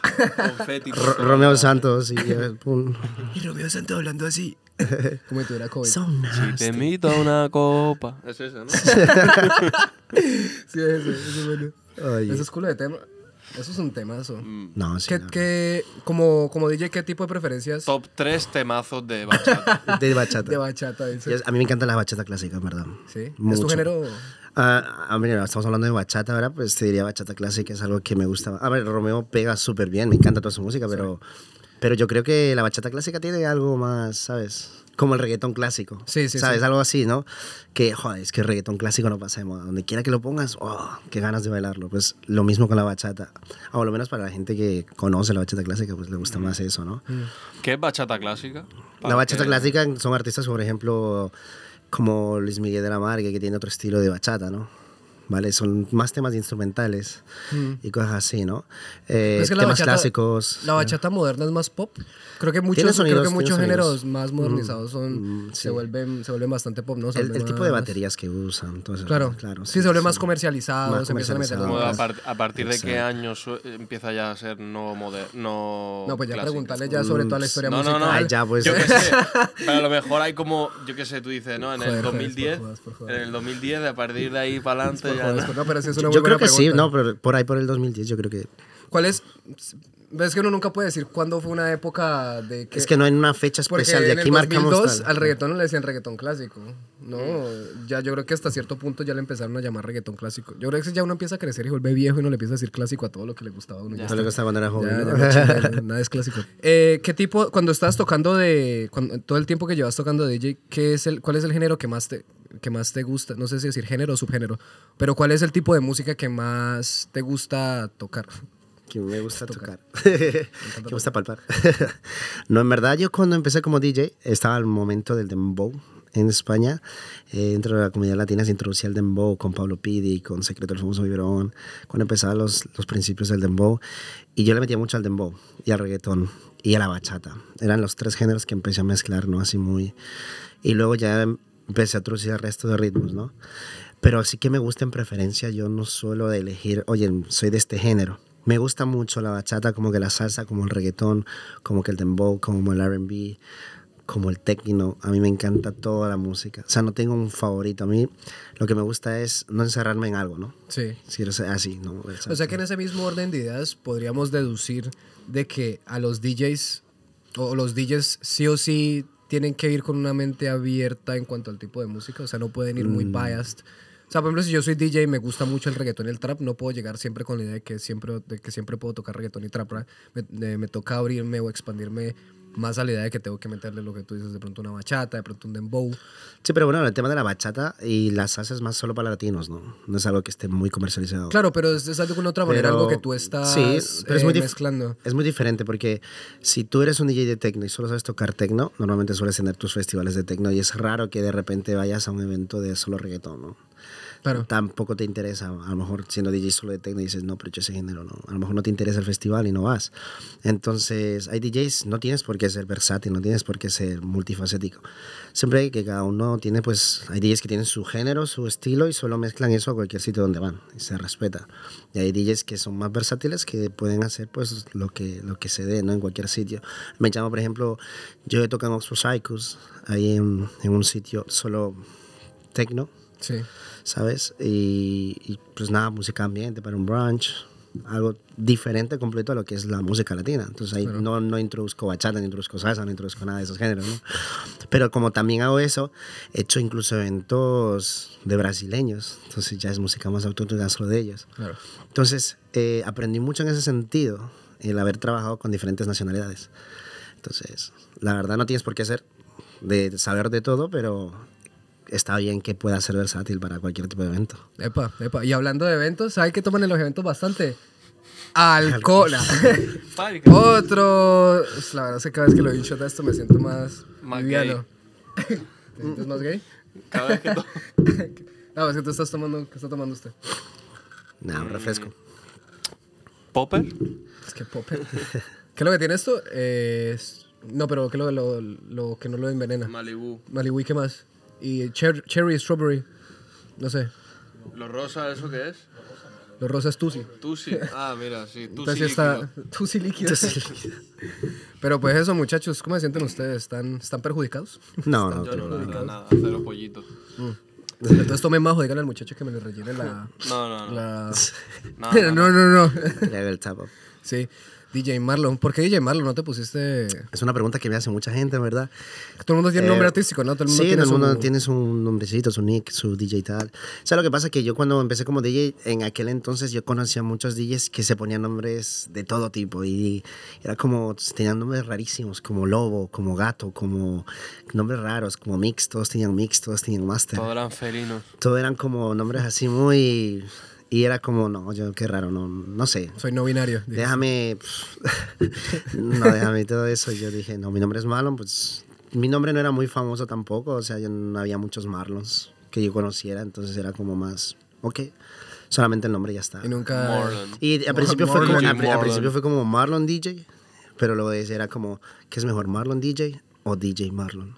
Y al final se quedó como DJ Marlon. Claro, porque puedes decir Marlon DJ. Marlon, DJ. Y al principio fue así, al principio fue así. Al principio fue Marlon DJ y luego... Y luego te cambiaste el nombre y hiciste el rebranding y ahora es pues. Sí, DJ, sí, sí. Marlon. DJ Marlon. DJ Marlon in the house. 354-455. ¿Cuál es tu, cuál es tu frase? Mi frase, wow. Eh, ¿Tienes o Como frase- freestyle ahí en el, en el momento? ¿Frase te refieres como un sampler o algo que Como diga que yo por el micrófono? coges y dices, aquí estamos DJ Marlon in the house", o Sí, que uno pone como el tag, ¿no? Como de DJ Marlon. Ah, bueno, el sample, eh, aparte de Smoke With Every Day. Pues. Ah, Oye, sí, ¿no? sí, Eso es curioso, es curioso, es curioso. No, pero eso fue aquí. Eso fue aquí. Se dio aquí de casualidad. Y eso fue justo, justo eso fue porque perdí el laptop y tenía justo el evento de freestyle y empezaba el evento de freestyle y no tenía absolutamente nada. Nada, porque lo había perdido y era como, déjame buscar, tener algo de contenido, algo para poder interactuar y no sé cómo encontré eso y dije, venga, vamos a implementarlo.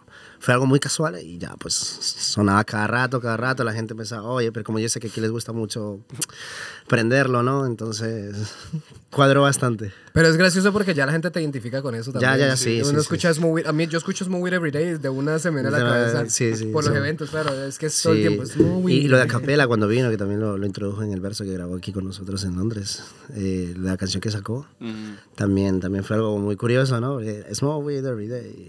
Fue, Sí. algo, fue algo muy increíble, sí, sí, sí. No jodas. ¿Qué es lo que le vas a preguntar? ¿Lo otro? Esto se va de tema completamente. A ver. Eh, tíralo. habiendo vivido en España desde los tres, dijiste, Tres, hasta, cuatro años, sí, sí. ¿hasta qué edad más o menos? Pues hace, hace, hace como dos años y ocho meses, Hasta los 22, 22, 23. 23. Em, te quería preguntar sobre el racismo siendo latino allí. Si lo viviste sí, sí, sí. si lo viviste allí muy fuerte en Madrid o a lo mejor no porque como dijiste antes que allí el reggaetón hace años no era tan popular como ahora por ejemplo que pues toda, toda la gente ahora parece querer ser eh, latino de repente todos los españoles y tal se juntan con colombianos dominicanos venezolanos lo que sea y ahora es como lo último ¿no? Sí, sí. pero antes Antes no era así, no, en verdad lo mío, lo del tema del racismo es un tema muy curioso, ¿no? Yo creo que todos los latinos en los tiempos de antes le, le, le habrá pasado algo como eso, ¿no? Y, y yo en mi caso, pues sí, lo mío fue más complicado porque yo eh, cuando estudiaba en un instituto en, en España, yo estudiaba en uno de los mejores institutos de España, donde estudiaron los previos presidentes del Partido Popular. Quiere decir que ahí había mucha gente que tenía buenas posiciones y la mayoría de la- los padres y de los chavales que estudiaban ahí eran fascistas porque apoyaban Franco y esas cosas, ¿no? Entonces fue complicado porque dentro de toda la institución, desde lo que es el curso infantil hasta terminar bachillerato, que es un montón de, de personas, de gente, pues todos eran españoles. Y dentro de la institución éramos solo cinco latinos, desde lo más, desde todas las clases, cualquier tipo, ¿no? Y era yo, mi hermana y tres personas más. Entonces era complicado porque primeramente, obviamente te ves diferente, ¿no? Físicamente no tienes los mismos rasgos facéticos. Y cuando yo llegué, pues tampoco tenía la habla muy hispana, ¿no? Era más... Y, y claro, al principio sí, se siente, ¿no? El racismo y cómo te hacen de menos, cómo, cómo hablan contigo, cómo hacen comentarios. Lo bueno que yo no me centré mucho en eso, me enfocaba mucho a estudiar. Entonces yo estudiaba mucho y en el deporte era muy bueno, por lo del fútbol y tal. Entonces yo me acuerdo que me hacían comentarios como, claro, como es negro, pues corre más, aguanta más, juega mejor. negrísimo vaya Y era Sí, como... sí, ¿no? negrísimo, que estoy pensando cómo lo ve. casi no lo veía. No, marica, pero es que... que eso que racista. No, pero es que en verdad yo no nunca he sido negro, o sea, he sido moreno, obviamente moreno, y si me da el sol me pongo más morenito. Eso me te iba a preguntar, ¿estaba más moreno allá? Eh, pues depende, ¿no? No tanto, pero... ¿Por qué te decían sí. negro? No entiendo. Porque, Porque porque no eras son- blanco claro, leche. no eres blanco, No eres blanco, blanco pared. Eres un poquito moreno y ya te llaman No, pero negro. Ya también están chimbeando mucho. No, pero es que es así. Ah, Era así. recolorida. no, pero era así. La no, sí, sí, sí. reconquista. La reconquista. No, pero sí se siente el tema del racismo y, y también por lo de la música igual. Yo, a mí me gustaba escuchar reggaetón, me gustaba escuchar de Yankee, me gustaba escuchar Don Omar, me gustaba escuchar mis bachatas de antes de Aventura, eh, los temas clásicos de Kiko Rodríguez. O sea, yo escuchaba mucho reggaetón clásico, mucha salsa, por mi hermana también. Mi hermana tiene ocho años más que yo y ella siempre ha sido escuchar música y música y música le gusta mucho salir de fiesta y tal. Entonces ella, yo escuchaba la música que ella ponía en casa y yo pues me quedaba con eso también y que me acuerdo que antes lo reproducíamos en los cassettes, las radios y todo eso, ¿no? Pero claro, era porque a mí me gustaba el reggaetón y no me gustaba el pop, ¿sabes? Eh, Yo era mucho reggaetón, mucho... Conocía la gasolina, porque creo que es algo muy famoso que se pegó en el 2006, 2004, 2006, no me acuerdo muy bien. Pero, pero sí, hasta por el tema de música que te gusta, por no, porque no te gusta a lo mejor Britney Spears, porque no te gusta el pop rock que en aquel entonces salía, o el, simplemente el pop español. Si no te gustaba, ya pues no, ¿sabes? Ya te excluían un poco. Claro, te excluyen por todo, absolutamente. ¿Y tú allí en España te juntabas con latinos también? O... Eh, al principio solamente con españoles. Yo creo que como empecé a crecer solo con este tipo de gente, solo españoles, españoles, españoles, no me introducí a los latinos, en verdad. Eh, hasta después que tuve lo del tema de, de, de 12, 13 años, que fue cuando me empecé a introducir un poco, pero por el fútbol. Porque en el barrio pues empezamos a jugar fútbol y teníamos pistas de fútbol sala también. Entonces también jugaba fútbol sala y empezaba a conocer gente pues latina también que estaba por ahí por el barrio y tal y, y empecé a introducirme con la gente latina, empecé a conocer un poco qué es la cultura más latina, porque como yo crecí en España, lamentablemente no tenía la oportunidad de ver la cultura, de conocer pues cosas, tipo de música más folclórica de cada país, el tipo de las comidas, era muy, muy de esas cosas, ¿no? Entonces me introducí ya pues un poquito poco, empecé a conocer la música, empecé a conocer todo. Y obviamente, como tenía mucha influencia española, mm, llevaba también mi temporada y época que yo ya no escuchaba música latina, ya no me gustaba. Mm. Solo escuchaba música en inglés, música de pop y todo eso, ¿sabes? Por la influencia ¿quién de la ve? gente. ¿Quién lo ve? Mm. Claro, no, no. Y, y claro, con mi hermana era después la disputa de, no, pues que yo quiero escuchar, yo qué sé, David Guetta y ella quiere escuchar, eh, yo qué sé, una salsa de Tito Nieves. Y era como, no, déjame Ah, tu escuchar. hermana sí era. Mi hermana es full muy latina, con- muy latina, Ah. sí, sí, sí. Ella desde siempre, porque obviamente yo vine desde muy pequeño, ¿no? Entonces yo no, no crecí con eso, ¿no? Claro. Mi hermana sí, pero yo no. Tu hermana es mayor que tú. Sí, claro. ¿Cómo volviste al... Después de haber pasado esa etapa donde... Pues eh, porque me quise introducir como DJ y... A partir de lo de Jay volviste otra vez a la música Exacto, latina, te volviste a meter en todo el cuento y toda la Exacto, vuelta. perfecto. Ahí, ahí fue cuando me empecé a introducir. Ya conocía la música, el pop, tal, ya me gustaba todo. Y era como, como DJ, empiezo aquí, empecé a tocar en clubs latinos, porque empecé a conocer gente latina. Y ahí fue cuando empecé a introducirme más en la música latina, con el dembow, con el reggaetón. Eh, me interesé más por la bachata, me interesé tal, y a practicar y todo eso. Ok. Por lo de DJ fue lo que me introduje más a los latinos. Y ya luego con los conciertos, pues ya era full latino todo el rato. Por ejemplo, tú viendo, la, viendo lo que ha sido el, el boom el, eh, de, la, de lo que ha sido la influencia latina, digamos, en países como España, eh, que se ha, se ha notado, pues, obviamente, en, en- en este tipo de cambios, ¿no? Como eh, comentarios o los clubs que están poniendo ahora mucha música latina e incluso es demasiada influencia en lo que es la música de urbana de España, donde ha sido influenciada por ese tipo de... de um, por- por- obviamente por los latinos que emigraron a- a España. ¿Tú aquí ves que está pasando algo parecido? ¿Tú ves un movimiento similar? Mm.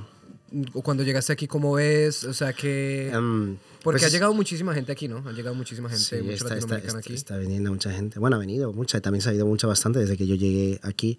El tema del movimiento es una pregunta muy interesante porque en España el tema del movimiento latino costó mucho introducirlo, ¿no? Sí es verdad que hubo racismo, con el tiempo fue desapareciendo. Y el tema del racismo ya no se volvió solo en tema de nacionalidad, ya empezó a ser otro tipo de racismos con otro tipo de personas, ¿no? Que ahora se involucran. Pero, pero en verdad, eh, la, la comercialización que hizo la introducción de los latinos dentro de España hizo que, por ejemplo, en la música empezaran los latinos a, facturar más en temas de, de producción, ¿entiendes? Eh, con el yo creo que el, el cambio se sintió mucho cuando se introdujo el, el electro latino. Cuando se introdujo el electro latino fue como que, wow, es un- será más de verano, eh, con Henry Méndez, incluso el propio Juan Magana, él ya hacía música con latinos pero él no se pegaba hasta después del electro latino que se pegó muchísimo y él es de España, ¿no? Él es español. Y aún así él empezó a hacer música latina, con ritmos latinos. Sí. Eh, yo creo que en el mercado de la música, al, al haberse introducido el electro latino y después empezar a introducir Nicky Jam, que fue el que introdujo un poquito más el reggaetón ahí a, a España, además de Yankee, obviamente, porque Yankee es muy, muy famoso ya, empezaron a colocarse pues los latinos en una posición ya no top, pero se empezó a comercializar, que eso era lo que se buscaba ese- en aquel entonces, ¿no? Sí. Y lamentablemente, pues tampoco es que sean muchos los artistas, si no son internacionales, latinos que peguen en España. Quiere decir, solo se pegan los internacionales de fuera. Y cuesta un poquito más pegarle a los artistas que son de ahí de España, Locales, sí. que son latinos. Porque realmente, obviamente, es el comercio y el mercado de la música. Si algo genera, los españoles por sí se van a meter dentro de ese negocio. Obviamente tienen los medios ellos mucho mejor que los demás. Por ejemplo, Universal, Warner, todos ellos ya estaban metidos dentro de simplemente cambiar el artista. Normalmente ellos manejan los artistas en la parte en la que mm, ellos siguen las modas, ven las modas Sí. y ellos pues los conducen por ahí, ¿sabes? Ya, ya, ya. ya. Entonces eh, empezó a pegar todo eso y lo bonito que fue que se introdujo el movimiento para crecer el tema de los latinos. Sí. Presentar los latinos eh, y es- no sé, desde entonces empezó a hacer algo muy bonito, ¿no? Que ya nos vean como una potencia, da igual la nacionalidad, no importa de dónde fuera, si eres colombiano, ecuatoriano, peruano, venezolano, no importa qué nacionalidad eras. eh, siempre hay una persona que está dentro del top de algo, ¿sabes? Y está saliendo los latinos como gente que tiene potencial, o sea, como humanos que realmente son potentes, no son de menos ni más, simplemente que, que tienen esos talentos, ¿no? Sí. Y el movimiento aquí en Londres, desde que yo llegué, yo lo veo un poquito muy apagado. Aquí es otro tipo de industria. Entonces, eh, lo que sí veo es que el tema de los latinos, Perdón, pero que te interrumpa. Cuando dices otro tipo de industria, ¿a qué te referís? eh, el tipo de industria me refiero al tipo de géneros que se, que se manejan, que son más Ah, claro. potencial. Aquí, por ejemplo, suena mucho drill. Sí. Cuando llegué, mucho Afrobeat, que es lo que más se comercializa, temas pues más internacionales de Chris Brown y cosas así, ¿no? Sí, sí, R&B, todo eso. Se comercializa mucho más eso aquí. Ok. ¿Entiendes? Y cuando ahora mismo el boom en España es el reggaetón, latineo, todo eso, aquí todavía no lo es. Ya. ¿Entiendes? Hay una potencia, potencial hay, gente que quiere hacerlo, hay. Yo sé que hay muchos productores por fuera que están pendientes aquí en Londres, ¿no? Sí. Gente de Colombia, gente de España, productores que, por ejemplo, yo vine aquí también con un propósito en cuanto a la música en eso, tener los contactos allá, intentar hacer las conexiones, eh, intentar hacer esas conexiones de música, eh, como aquí buscar artistas con talento aquí para producirlos con, con productores buenos de allá, hacer colaboraciones, porque afortunadamente eh, la música que nosotros queremos hacer es como no importa si yo no tengo a lo mejor no estoy casado con nadie con ningún label no tengo un record label y tú tampoco pues vamos a hacer algo no podemos Sí. sacar cualquier cosa no importa el qué pero trabajemos y hagámoslo no a lo mejor no pega es que lo que pasa es que ahora la música es muy desechable suelta una canción se escucha una dos semanas tres semanas un mes dos meses y ya sale otro otro paro y ya se cambia entonces ahora la música tiene que ser constante no Sí. entonces, ese era el propósito de buscar las conexiones, ir haciendo todo eso. Claro que obviamente, lo que, como lo había dicho antes, necesito primero la estabilidad aquí, porque obviamente aquí la vida era muy cara. Yo llegaba con el dinero de España, que eran euros, pero pasarlo aquí libras ya pierdes, y aquí todo es más caro, el transporte, la vivienda, tal. Entonces, al principio cuesta. Entonces, por eso fue que quería, necesitaba estabilidad. Entonces, pero aquí el movimiento, el movimiento se está dando.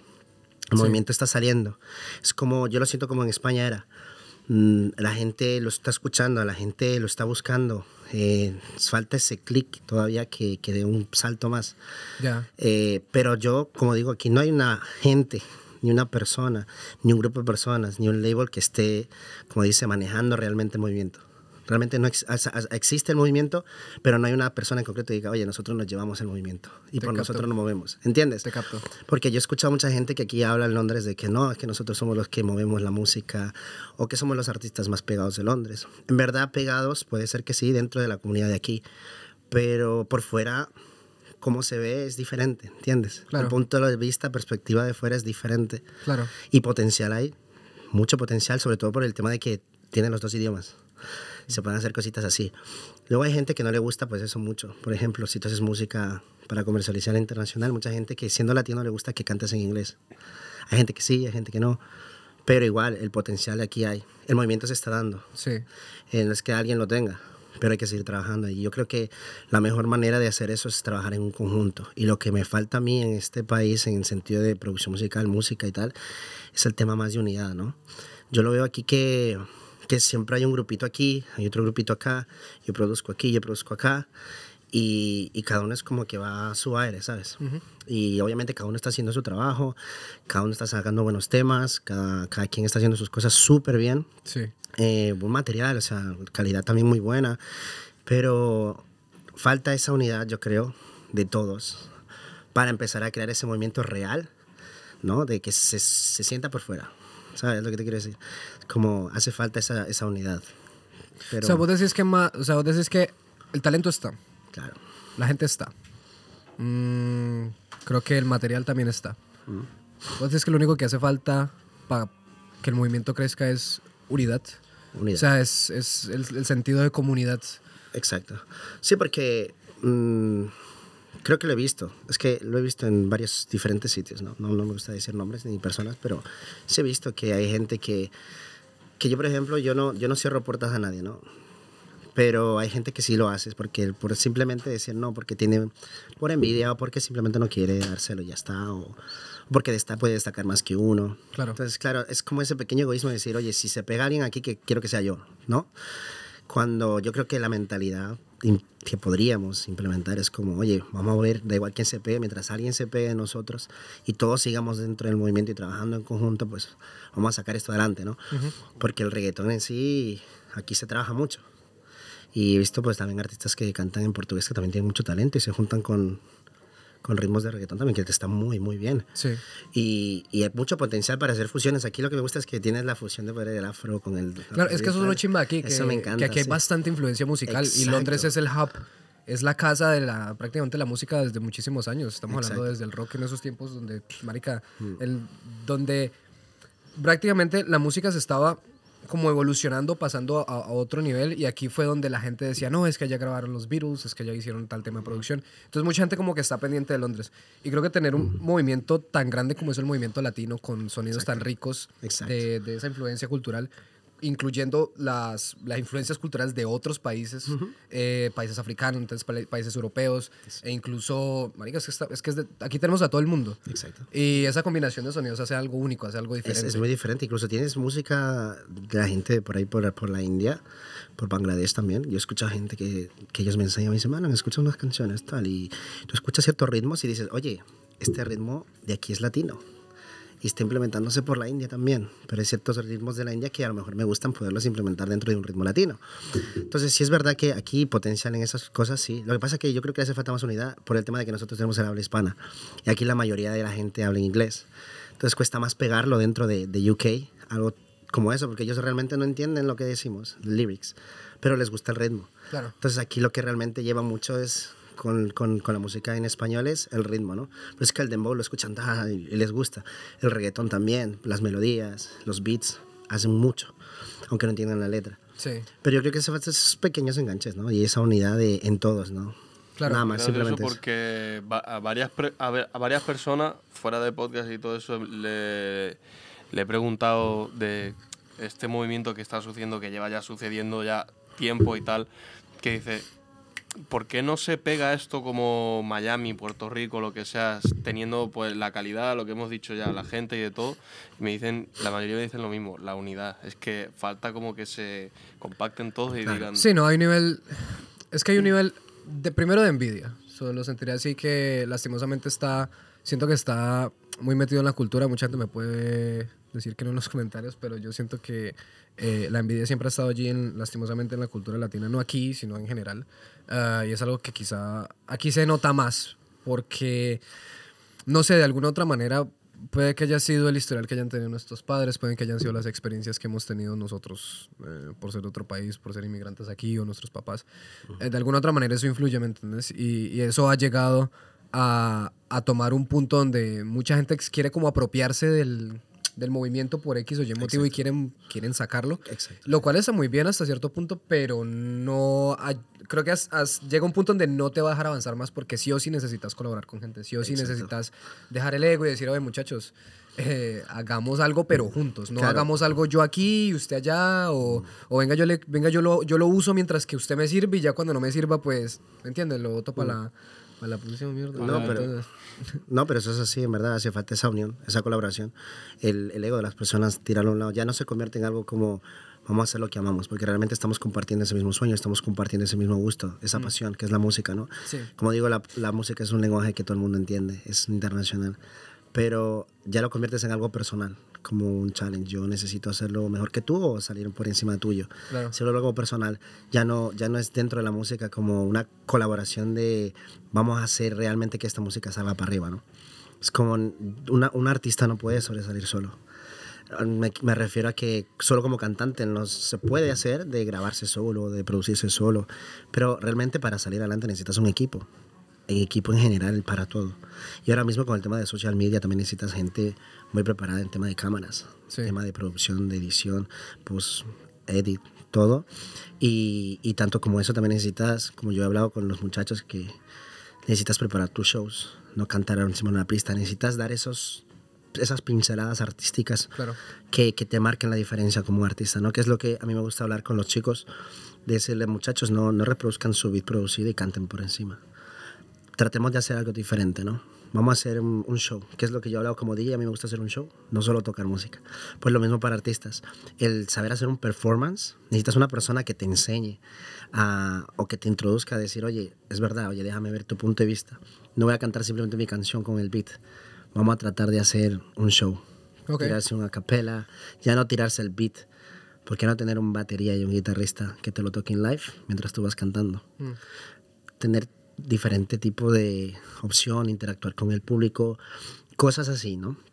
Que es algo que yo creo que los, las personas, los artistas grandes ya lo hacen, pero es un equipo lo que necesitas, tanto para tus performances, como en la producción de tus canciones, como en el marketing de tus redes sociales.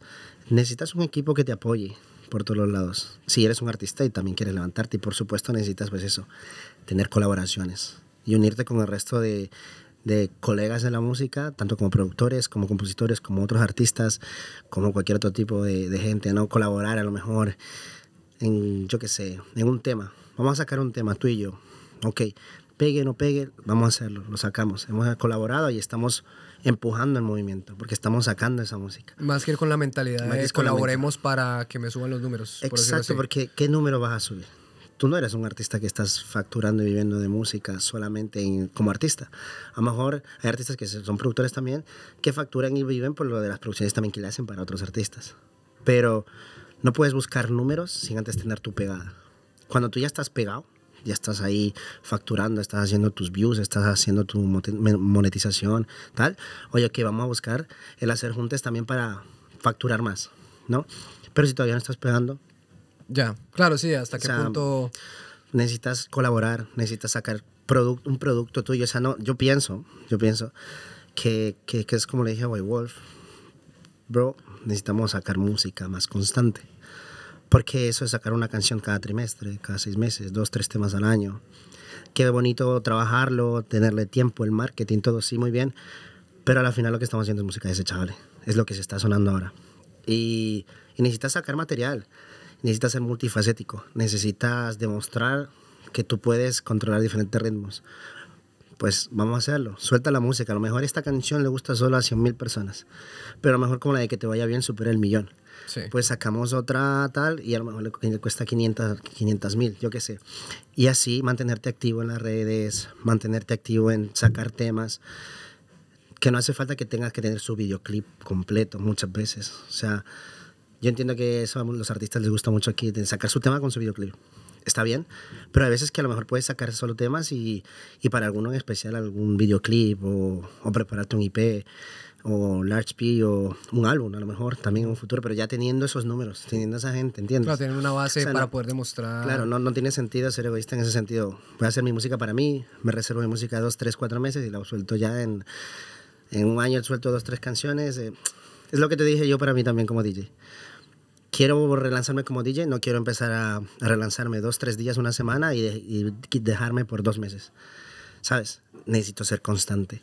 La constancia es algo muy importante dentro de una carrera profesional para todo. No solo como artista, sino como DJ, sino como productor. Necesitas mantenerte siempre activo Sí, y sí, sí. constante. En- si realmente lo quieres hacer, ¿no? Y ese compromiso contigo mismo. Tener ese compromiso contigo mismo de, oye, voy a hacerlo. Y voy a, voy a estar, voy a estar para eso, ¿no? Puesto para eso y es realmente lo que quiero, pues vamos a darle. Tienes que tener ese compromiso contigo mismo y la constancia. Oye, pero qué... o sea, ahorita, o sea, tengo la cabeza po- así, porque tiene todo el sentido lo que decís, ¿no? Eh, mucha gente pide como la clave al, al éxito, le pide la clave a, oye, pero usted cómo, lo- cómo eso lo hizo esta persona, cómo lo... Y, y mucha gente dice sí, la pasión, mucha gente dice sí, es... Pero sí es verdad que hay dos puntos que siempre rescato, es primero el equipo, el equipo creo que es algo súper necesario. Siempre tienes que tener un equipo para, sea lo que sea que estés construyendo. Puede que sea una aplicación, puede que sea un proyecto de, de clase, puede que sea un tema, puede que sea lo que sea. Incluso hasta- hasta incluyendo el podcast, ¿me entiendes? Siempre debe haber como un equipo detrás para que todo como que funcione, como que todas las partes encajen. Y, y en la música creo que es tan importante justamente por lo que decías, porque... Claro, estás hablando de social media, que es un, es un ángulo que tienes que de alguna otra manera cubrir. Obviamente está el ángulo de la música, está el ángulo de los videos musicales, etcétera, etcétera. Y luego está la parte de, o sea, teniendo en cuenta el equipo, ya luego está la parte de la consistencia, que es cómo la gente te conoce a ti, o, o por qué la gente te conoce a ti, o por qué la gente escucha más a este huevón que, que al otro de acá. Pues porque la persona ha estado consistente. Y es lo que en algún punto se ha dicho, ¿no? De porque estos, estos artistas que de pronto uno dice, "Eh, pero no saben de la música. o sea, es- de temas, o sea, temas como, um, o artistas, perdón, como, ¿cómo se llama este marica? El, el Dior, Dior, el, el que canta de Ángel. Dior. Ángel Dior. Ángel Dior. Eh, por ejemplo, mucha gente se como que, oye, el man, pero qué, o qué. Pero es, es gente que está dispuesta, ¿me entendés? A estar expuesta a, a poder presentar sus temas, a ver quién sabe cuánto el man lleve de carrera, ¿me entiendes? Claro. Quién sabe cuánto el man... Sí, puede que uno pueda conocer la gente que quiera, parce. Usted puede tener el talento que usted se le la gana, pero si usted no lo conoce a nadie, ¿me entiende? Sí, sí, sí. Hasta... ¿Qué, qué, o sea, ¿dónde, ¿dónde va a lograr usted eso? Y más que todo con algo con la música, porque hay tantos lugares, tantas plataformas, tanta Exacto. información que nosotros recibimos del día a día. Y uno, creo que es muy egoísta no pensar de que si uno va a sacar un tema, la gente lo va a escuchar y se va a quedar con ese tema toda la vida. Exacto. Pero es verdad lo que decís también, ¿no? Que es, no debe tomárselo más como que es desechable porque hay tanta información pasando, tanta música siendo activo, sacada hoy en día, que uno tiene que sobresalir, entonces...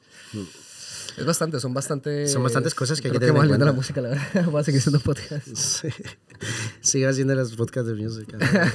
No, pero en verdad, eso es, es un punto, es un punto interesante y- y incluso hay muchos artistas que están haciendo números, pero que no están internacionalmente pegados y mucha gente que no lo conoce.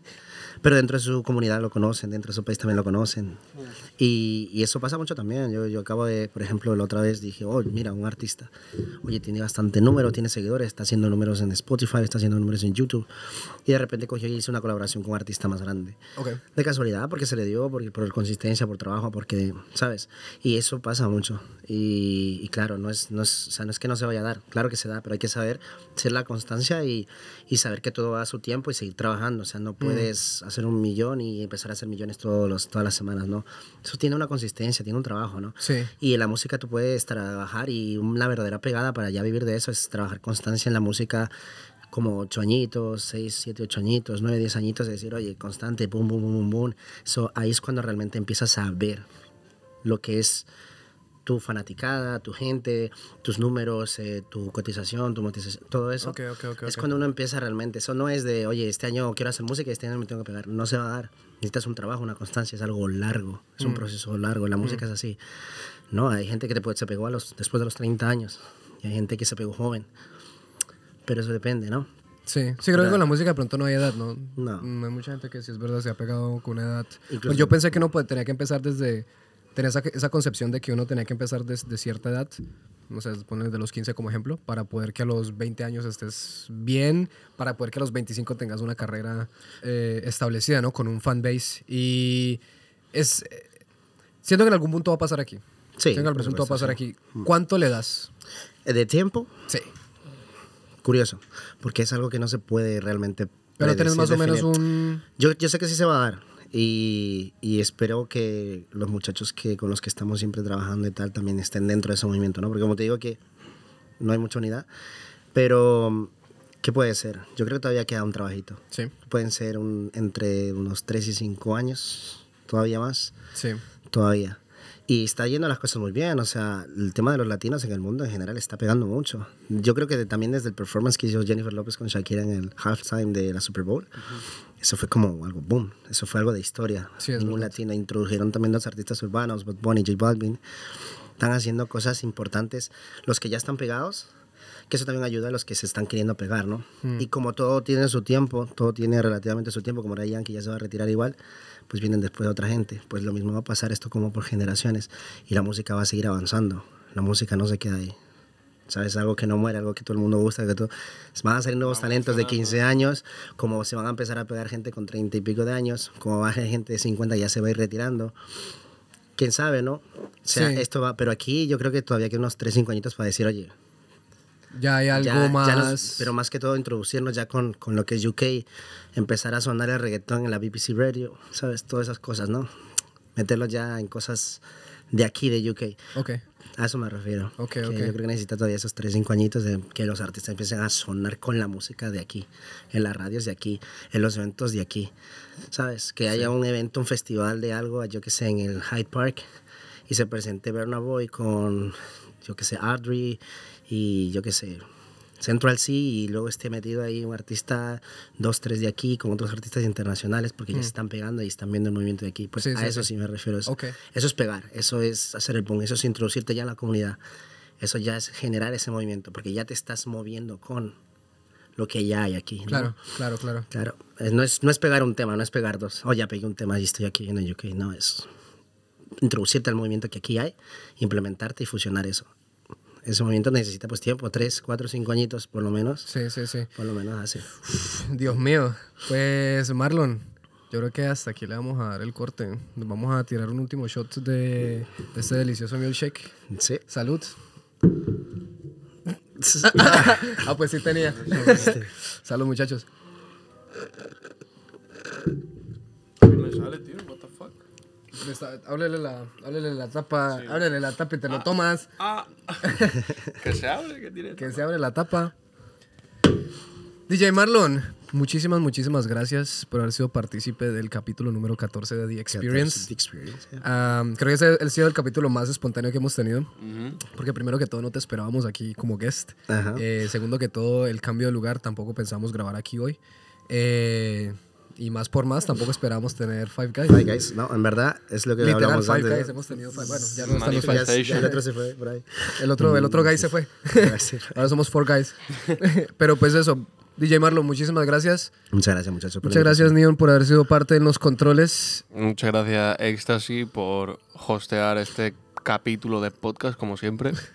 Y pues nada, muchas gracias a ustedes, el televidente, el que está allí detrás de esa cámara, el que está acá detrás de esta otra cámara. Otra cosa, perdón, que nunca hemos dicho, creo, o si lo hemos dicho, se me ha olvidado. Eh, si estás viendo el podcast hasta aquí, eh, si te ha gustado o si no te ha gustado, hay like o dislike.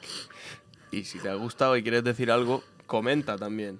Eso es algo que se puede hacer, que nunca decimos, que se nos olvida y ya está, ya lo sabes, está ahí para algo. O en el short term, comment, like and subscribe Yeah. right here, right now. Get for the next episode. Be ready. Pero, DJ Marlon pero in the no, house. no lo hagas porque sí, hazlo porque de verdad lo sientes, hermano. Hazlo porque quieres, hazlo porque Because you feel it in the apoyar. heart, because you want to support the Latino community, because you want to let some Latinos eat tonight in their house, support us. Right there, click in the button, subscribe. DJ Marlon, dígale ahí que se suscriban. Muchachos, si quieren apoyar realmente lo que es eh, esta comunidad, que va creciendo poquito a poco, vamos a darle un poquito de apoyo en lo que ustedes de corazón deseen. Vamos a hacerlo, si es compartiendo, si es dándole un like, si es simplemente suscribiéndote, si te gusta el contenido de Experience. Es algo que te va a compartir las experiencias más bonitas de mucha gente que realmente se ha introducido no solo como música, sino como otro tipo de, de- de- de cosas de interés que a ustedes les puede gustar. Así que pendientes para eso y denle mucho amor. Carajo, ha sido la promoción más pinche una- deliciosa que hemos última tenido en este podcast. Ah, este man, estoy que acabo este podcast desde hace rato. Yo me- quería preguntarle a Marlon, eh, ¿Cómo se llama? eh, una persona que te gustaría ver aquí en el Experience. una persona que me, oh, me gustaría poder traer un invitado de España y les puedan hacer un- ustedes un podcast, una entrevista. Pues, ¿Quién, ¿Quién es el personaje? Podemos saber así. pues me gustaría ver quién puede hacer. Tal vez, posiblemente esté relacionado con la música, si no es artista, eh, productor. de puede un ser. nombre así random y le colocamos pip para que la gente piense que estamos aquí serios y que va a traer un artista así re grande. Un artista, bueno, tampoco que re venga. grande. Yo, tú sabes lo que quiero, yo también apoyar a esos muchachos que se están pegando, ¿no? Yo puedo decir muchos nombres, me gustaría también hablarlo con ellos, pero puede ser productores grandes como Gio, que es mi hermanito, que él tiene un montón de conocimiento y él puede aportar mucho también al podcast. Ok. en cuestiones musicales, en cuestiones todo así. Puedo, yo que sé, artistas como Said o artistas de España también que se están pegando. sí, ok. Tal vez pueda ser Bless, eh, que ahora se, llama, se cambió de nombre porque salió Bless D también. y Ah, se ahora es el bendecido. Ahora no, ahora tiene otro nombre. Eh, pues sí, arti- algún artista de España que podamos invitarlo por aquí. De hecho, yo, yo, yo conozco mucha gente ya que dice, no, yo no voy a Londres porque realmente no sé qué voy a hacer allá, no tengo un contacto, no tengo a lo mejor una entrevista o no tengo a lo mejor una oportunidad de hacer una colaboración, ¿no? Sí. Entonces es- yo, yo por eso te digo, hay mucha gente que está pendiente aquí de Londres. Ellos, Ok. ellos están pendientes de venir, les, les gusta mucho lo que, se- lo que hay aquí, les gustaría crear algo aquí también, entonces será bonito invitar a alguna persona de fuera al experience. Ok, ok. Bueno, pues ya saben, si están pendientes como dicen, si están tan pendientes como dicen, suscríbanse aquí abajo, comenten aquí abajo, denle like aquí abajo, sigan al muchacho en las redes, sigan a este muchacho en las redes también. Así que pues nada, muchachos, capítulo 14 de The Experience, DJ Marlon in the house, Neon in the house, Ecstasy in the house, Druki G in the house, David Joan in the house. Muchachos, muchas gracias. Muchas gracias. Esto ha sido todo. Muchas gracias. Hasta luego. Adiós. Hasta luego. ¡Nos fuimos! Nos vamos. Hasta luego. Pico al mic. La Pico al calavera. mic, dice. La calavera, la La calavera. calavera le da un pico al mic. Joder la chingada, güey.